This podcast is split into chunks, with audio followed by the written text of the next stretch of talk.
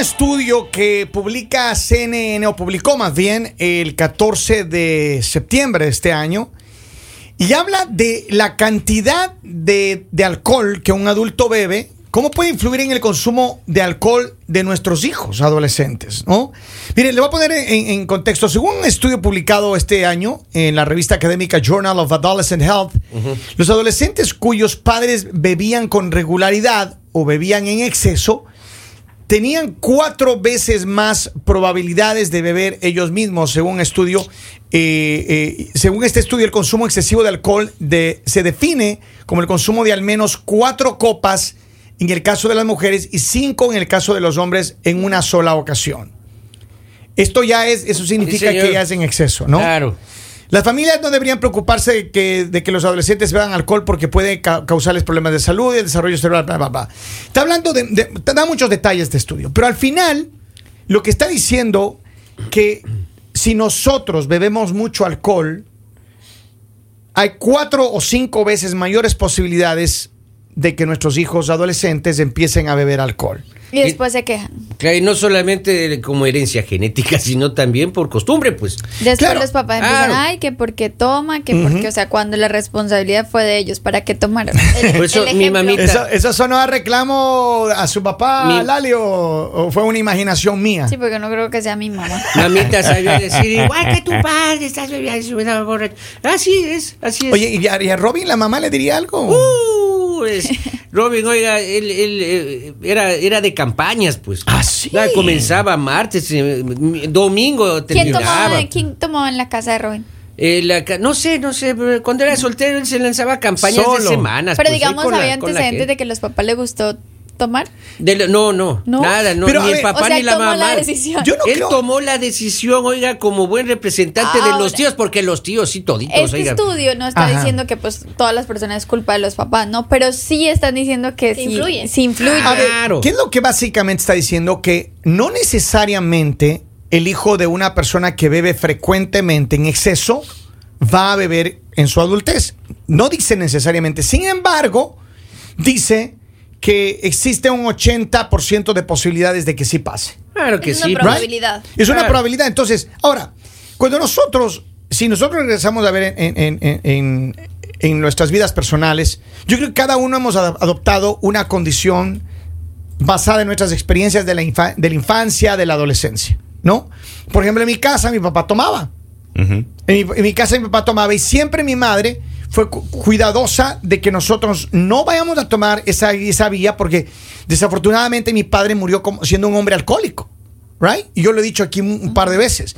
Pero yo creo que cuando uno piensas en eso, en el daño que realmente causa el, el- el beber en exceso, porque Y ahí te frenas. Claro, o sea, uno, uno tiene que decir, ok, está bien. Claro. Sí, de vez en cuando nos tomamos un traguito, qué sé yo, una celebración. Está bien. Pero cuando una. Porque hay mucha. La cuestión aquí, alguien una vez tuvimos una- un debate muy encendido, muy acalorado. Porque esta persona decía, ah, es que yo tomo una copita de vino todos los días. Y yo decía, a ver, eso es un indicio de alcoholismo. Claro. Lo Ah, quieras ¿cómo aceptar no? o no. Pues- Una copa de vino todos los días, en mi opinión y en la opinión de muchos expertos, es un indicio de alcoholismo. No. Ahora, ahora, ¿qué es lo que dice doctora? ¿Por qué no? No, de hecho, o sea, una copa de vino al día no es, no es ningún indicio de alcoholismo y de hecho, em, o sea, hay una escala para medir si tienes problemas de alcohol. Se llama la escala Cage. Ok. Y, les, eh, o sea, básicamente responder eh, cuatro preguntas que eh, no te digo que te dicen ya eres alcohólico, pero Ujú. sí te da un indicio de que, De que estás podrías, entrando en tener ese un, podrías tener un problema. Entonces, em, eh, no, o sea, beber una copa de vino al día no es ¿Qué pasa? no es signo de alcoholismo. Por para ejemplo, nada. con- Y de hecho, eh, muchas muchos eh, Médicos. de- médicos y de hecho la, la- la Asociación Americana de Cardiología eh, lo, lo recomendó por mucho tiempo por y, y eso no, no necesariamente por el alcohol sino por muchas eh, eh, propiedades que tiene El vino rojo, el vino rojo El vino particular, tinto. vino tinto. Ahora, entiendo, ent- entiendo la perspectiva médica y sin embargo yo creo, y, y en experiencia propia les puedo decir, yo he estado en el entorno de personas que tienen problemas con el alcohol. Y desafortunadamente Terrible. es terrible. Cuando tú piensas y, y te pones a analizar y dices, a ver, ¿qué tan buen ejemplo o mal ejemplo estamos siendo para nuestros hijos? Porque ese es el debate que hay ahora. Y ese es el debate que, que tuvieron estas personas de- del medio de comunicación de CNN que dicen, ok, ¿cuánto influye el que tus hijos te vean bebiendo? El que tus hijos, ¿y cuánto influye? ¿Y cuándo empiezas a tener ya un problema?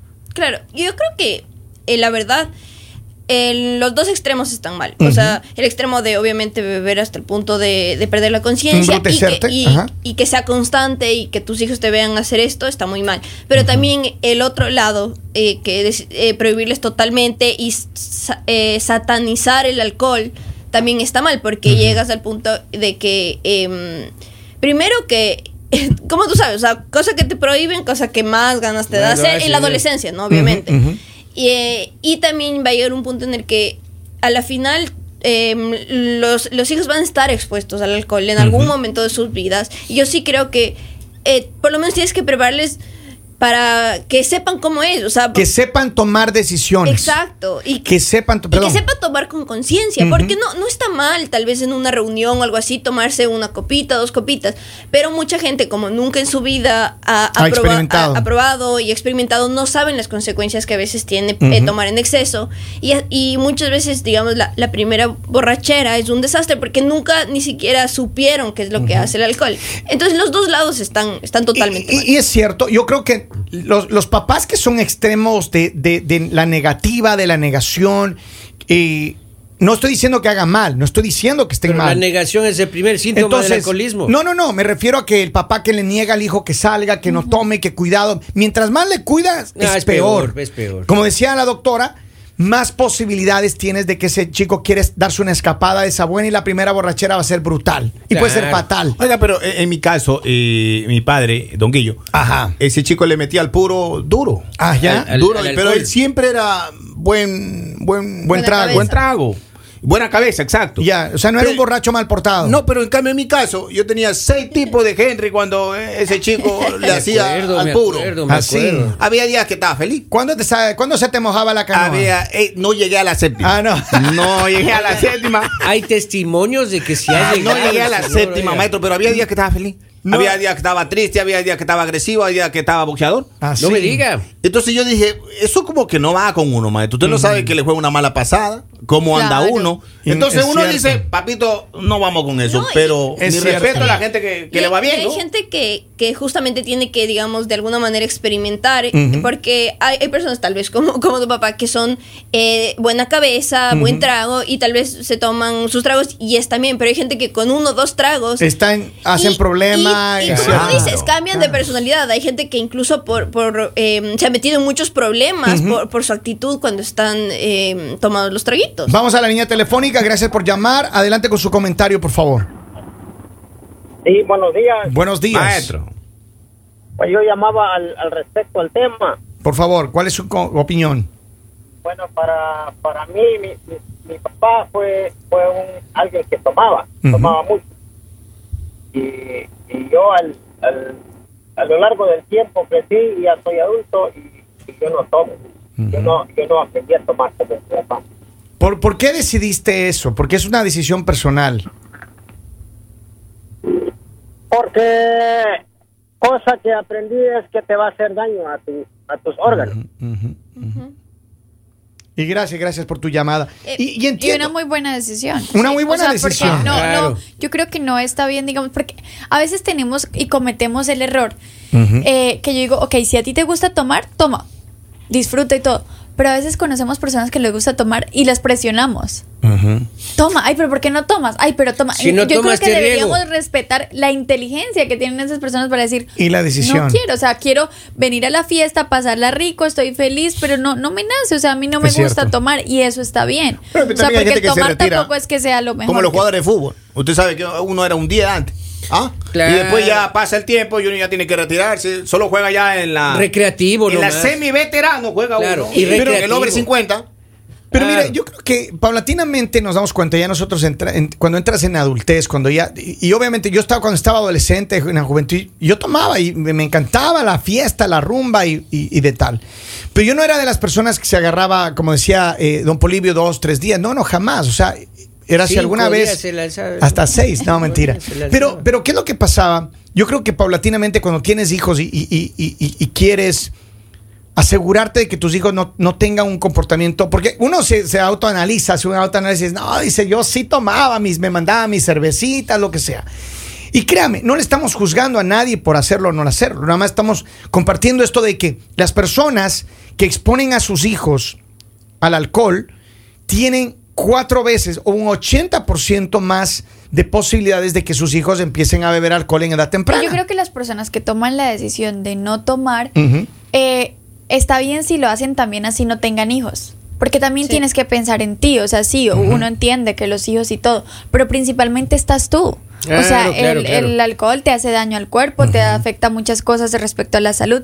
Entonces conozco muchas personas que no tienen hijos y no toman y tú las ves y la pasan tan bien, o sea, que tú dices como, qué chévere, porque hay personas que sí les gusta el trago y como, ay, no, fiesta sin trago no es fiesta, no, es una fiesta de todas maneras. Y ah, yo creo que un poco para, para eh, hacer un análisis, un análisis en muchos países, pero voy a hablar de lo que tengo la data. En el estado de Delaware, donde nosotros tenemos nuestros headquarters, recientemente salió una data de que dentro de la comunidad latina, desafortunada y vergonzosamente, eh, una gran cantidad de los incidentes de, violencia doméstica y los incidentes de, de- de muertes en las carreteras Tránsito. claro. dentro de la comunidad en general, la gran mayoría es causada por personas latinas. Sí. Y entonces esto lo digo y lo digo con mucha vergüenza porque nosotros somos latinos. Y cuando tú te pones a analizar y a pensar, esto está afectándonos gravemente, ¿qué va a pasar? Mira, ayer yo fui a, un campo de fútbol a mirar los partidos de una, de una, una liga. Y mientras estuve ahí todo el día, pasé todo el día ahí metido, y yo analizaba y, las personas de seguridad decían, hemos recogido, hemos retirado una cantidad increíble, la policía una cantidad increíble de cerveza, y eso que hay, hay seguridad controlando y todo, pero como quiera la gente no, como que no tiene respeto a estos lugares y no tienen respeto a, sus propios hijos. Veías personas ahí con niños y, no tienen ningún respeto. Entonces yo creo que cuando pasas esa raya, cuando más te importa el alcohol que el respeto a donde estás, ¿no? Eh, y yo también creo que uno tiene que alejarse de las personas que tienden a ser malos borrachos, como decía, que tienen mala cabeza. Porque Eh, sí, está sí, bien, sí, hay sí. personas que a lo mejor te puedes tomar una cervecita y conversar Ajá, bien, ajá, claro. pero hay otras personas que se les sube el alcohol a los dos tragos, están hablando Y- estupideces o están agresivos. O buscan embrutecerse, es decir, o, perder el sentido. sí, o buscan Ajá. pelea, ¿verdad? Yo tenía un amigo, que nosotros llegábamos a la fiesta cuando veíamos una silla volando. Digo, ya llegó. Quería, Ya Por favor, doctora. quería, quería compartirles justamente lo que está- les estaba hablando de la escala Cage, eh, que la verdad es súper fácil de aplicarle y la puedes, incluso tú misma la puedes aplicar para ver si, si, si, alguien en tu familia o, o- Y básicamente es por siglas, son cuatro preguntas literal, súper fáciles de responder. La C eh, viene de cut down y la pregunta es... ¿Sientes o tienes la- eh, crees que deberías bajarle un poco a tu consumo de alcohol? La A es de annoying y es de eh, te sientes molesto. Cuando no tienes alcohol, No, te sientes ¿no? molesto cuando alguien te, te, te dice que deberías no tomar tanto. Em, la, la G es de guilt y mm, alguna vez te has sentido culpable por, Por eh, tomar. por tomar o por la situación que es consecuente al tomar. Y la E es de early morning y es de que tienes la necesidad de tomar alcohol temprano en la mañana. Entonces, si tú respondes em, dos, eh, de, dos de esas De preguntas que, que sí, o sea, que sí o que a menudo te pasa esto, Wow. Eh, no necesariamente significa ya eres alcohólico, pero hay un... Tienes hay un- indicios. O sea, tienes indicios Claro. y ya, ya puede ser. Entonces es una buena forma de darte cuenta que ya hay un problema. O sea, yo creo que, problema. miren, yo creo que cada uno de nosotros, los adultos que estamos eh, compartiendo esta, esta, esta plática y los adultos que nos están escuchando afuera, cada uno sabemos las respuestas a eso. Claro. Y yo creo que tenemos que tomar con extrema responsabilidad lo que, lo que estamos haciendo. Dice, acá tengo un mensaje que lo voy a leer. Dice, licor bendito, licor maldito, no, no me harás emborrachar. Si me haces emborrachar, no me harás pelear. Si haces pelear, hazme ganar. Si me haces fornicar, no me harás bagrear. Y si me haces bagrear, hazme olvidar. Es la oración Salud. del borracho. Amén. Amén. Amén. Acá tengo un mensaje de audio, a ver qué dice la, la- la gente. Saluda a la gente que está mandando sus mensajes. Sido en mi casa, pero siempre le enseñé a mis hijos a tener respeto por el alcohol y hoy día ninguno le gusta beber y le tienen respeto. Hay que enseñarle de chiquito a tener respeto. A mí no me gusta tampoco beber y siempre mis hijos lo han visto de esa forma. Entonces hay que enseñarle respeto y respetarse uno mismo también. Y muchas gracias por su mensaje, muy Muchas valioso. gracias, Ahora, cómo no, cómo no. yo creo que para concluir quiero decir lo siguiente, si ustedes me permiten, por favor. Yo creo que hay algo que eh, la doctora lo mencionó más temprano y es que nosotros debemos de enseñarles a nuestros hijos a tomar sus propias decisiones. Así es. Enseñémosle a nuestros hijos el valor de tomar sus propias decisiones, de, de- a decir que no y, a- y hacer respetar su no y hacer respetar su sí.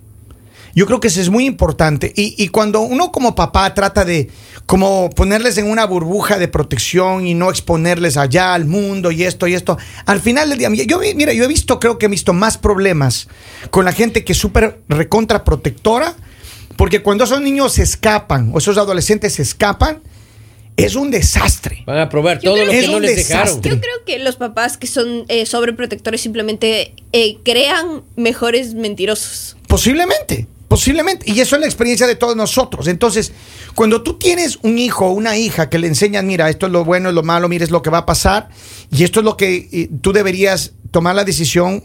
Que tú sea tu decisión, que no sea como decía alguien aquí, la decisión de tus amigos. Oh, es que mis amigos me dieron, porque nadie te obliga. Tiene que ser una decisión personal, que no te, tú no te tienes que sentir como adolescente, como joven, como hombre, mujer, obligado a hacer lo que tus amigos hacen solamente porque está de moda, porque te obligaron. Uno no, uno tiene la capacidad y, y uno debe enseñarles a los hijos a tener la capacidad de decir, sabes que no, no está bien lo que van a hacer y yo no quiero ser partícipe. Permiso. Pero también de si te quedas, saber las consecuencias. De qué pasa si manejas borracho, de qué pasa si, si cuando te tomas más del alcohol que podrías estar permitido, qué pasa si tomas abajo de la edad. En Estados Unidos hay consecuencias graves para la gente que maneja eh, menores de edad, menores de 21 años. Entonces, al final yo creo que va por ahí. Y algo que también, y, y que pasa mucho, especialmente en la comunidad latina, es que em, nosotros empezamos a tomar desde muy temprana edad.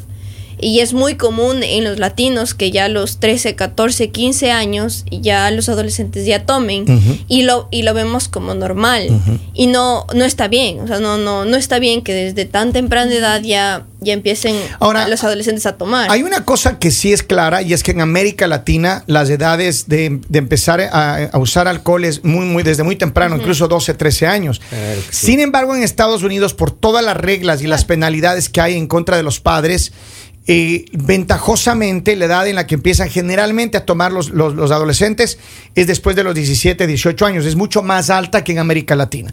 Pero eso no, no dice ni que esté bien ni que esté mal, solo dice que es una estadística que muestra cómo es el comportamiento de la gente. Pero bueno, dejamos de este tema. ¿Cómo nos encuentran en las redes? Donde siempre pues, pueden escuchar en el podcast también. El podcast Guapos, pues. en todas las, eso sí es cierto, en Claro. todas las plataformas nos encuentran como El Mañanero. Mi querida Lali, ¿cómo te encuentran en las redes? Guapa, A mí, pues. La, la, la liberación. Lala, Lala. Lala y Po. Don Henry. Oh, ah. Henry Lor. Aquí estamos los Teletubbies. Tinky, Winky, Dipsy, Lala y Po.